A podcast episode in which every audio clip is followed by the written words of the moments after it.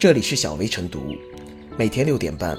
小薇陪你一起感受清晨的第一缕阳光。同步文字版，请关注微信公众号“洪荒之声”。本期导言：近期，百色市田阳高中的老师们收到学校的通知，称根据上级部门要求，学校将开展讲教助教基金募捐活动，每位教职工至少捐款一百元，上不封顶。有老师认为，学校强制募捐做法不妥。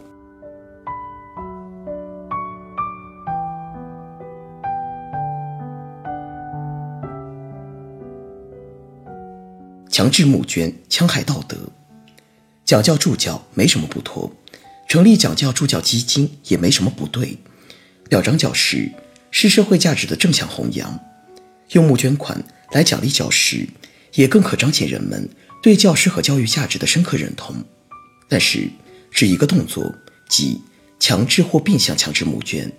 就让这些看起来都正确无比的活动变了味儿，走了形。对于公职人员来说，那些确定数额、限定期限的所谓募捐，不是强制胜似强制。尤其是这里所说的强制，还不是强行从公职人员的兜里掏钱，而是直接从薪水中扣除，不是强掏胜似强掏，连让人们怒视、争辩和反抗的机会都不给留。旨在劝募的倡议，是向人们宣示募款所用的社会价值，使那些听劝而募的人。在认同这些社会价值的基础上，由此而新生一种奉献感，进而升华自己的道德。在此，奉献也好，升华也罢，都是道德行为人在自由基础上的主动选择及其所为。道德行为之所以为人们所崇仰，之所以成为社会的正向价值，就是因为所有道德行为都是以牺牲自我利益和权益为代价。而换取他者利益和权益的行为，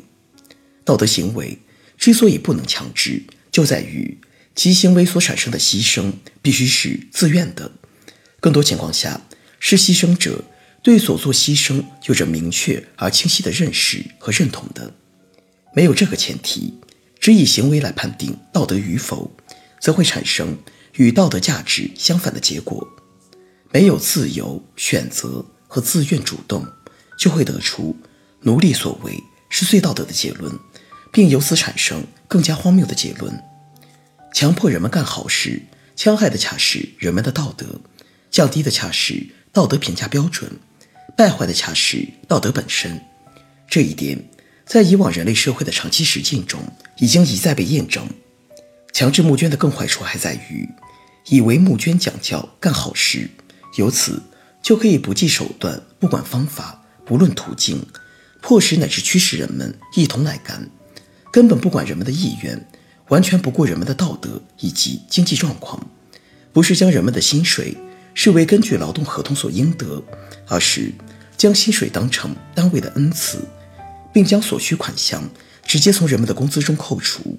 造成人们对其所倡议的好事干也得干，不干也得干的结果。如此所为，可堪称募捐。人们善念的产生，源自人类最基本的同理心和同情心，源自人类对其生存环境所致的生存经验的体察和认知。道德及道德感的生成，首先产生自点滴的自我牺牲而换来的生存环境改善的生活实践及社会效果，产生自道德行为所带来的自豪感和正向激励。而强制或变相强制人们干好事的前提，显然是。认为人们没有觉悟到好事是好事，因此必须带领人们强制人们干好事。应该承认，这种干好事的方法不是不可以干好事，且大多数情况下也干成了强制力所要干成的好事。只是这种干好事的方法，实际上是以非道德的方式去实现道德的目的，其结果就如上述强制或变相强制募捐一样。把干好事弄得怨声载道、愤懑四伏，这等好事即使能干成，可能提升人们的道德感吗？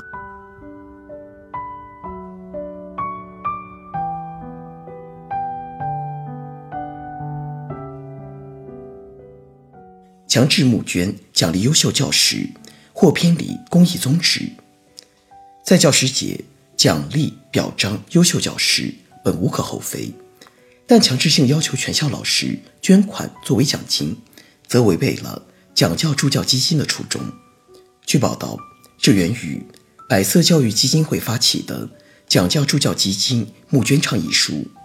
捐款将用于奖励即将到来的教师节表彰大会上获表彰的教师。相关资料显示，百色市讲教助教基金是由百色市政府主导成立，今年六月份才启动的公益活动。目前募集的资金主要来自财政和爱心企业，共计约三千四百万元。该资金将用于老师的奖励、培训等事宜，取之于民，用之于民。三千四百万元足够支付教师节的奖励支出，为何还要叫职工捐款？奖励优秀教师应该由公共财政或者公益基金出资，要求教职工捐款，这是哪门子的尊师重教？才启动数月就募集到三千四百万元，该基金会的工作实际很亮眼，也说明。当地财政的教育投入及企业民众的公益热情不断提升，可以看到，该倡议书提倡由财政发工资的党政机关、事业单位的干部职工，在自愿的原则上，每人捐款一天的工资，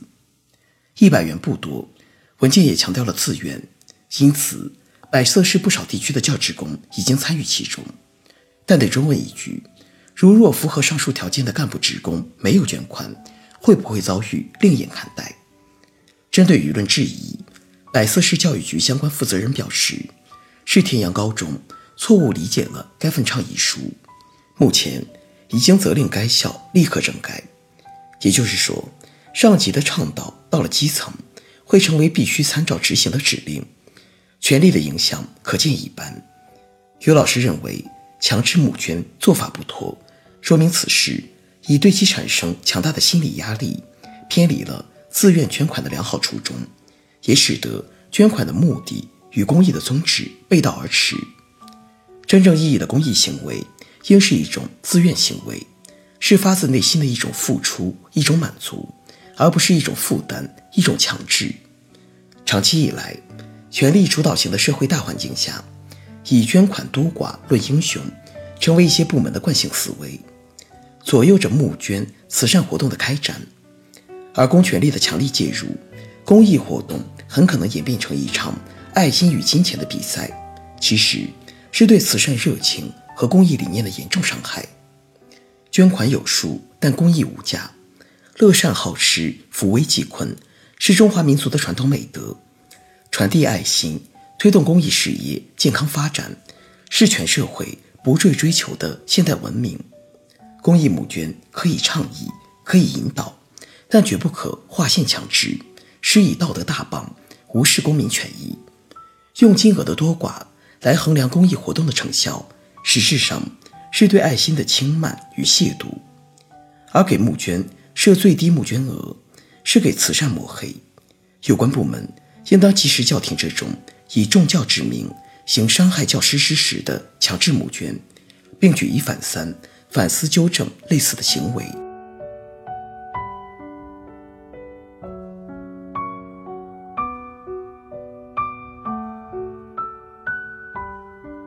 最后是小薇复言：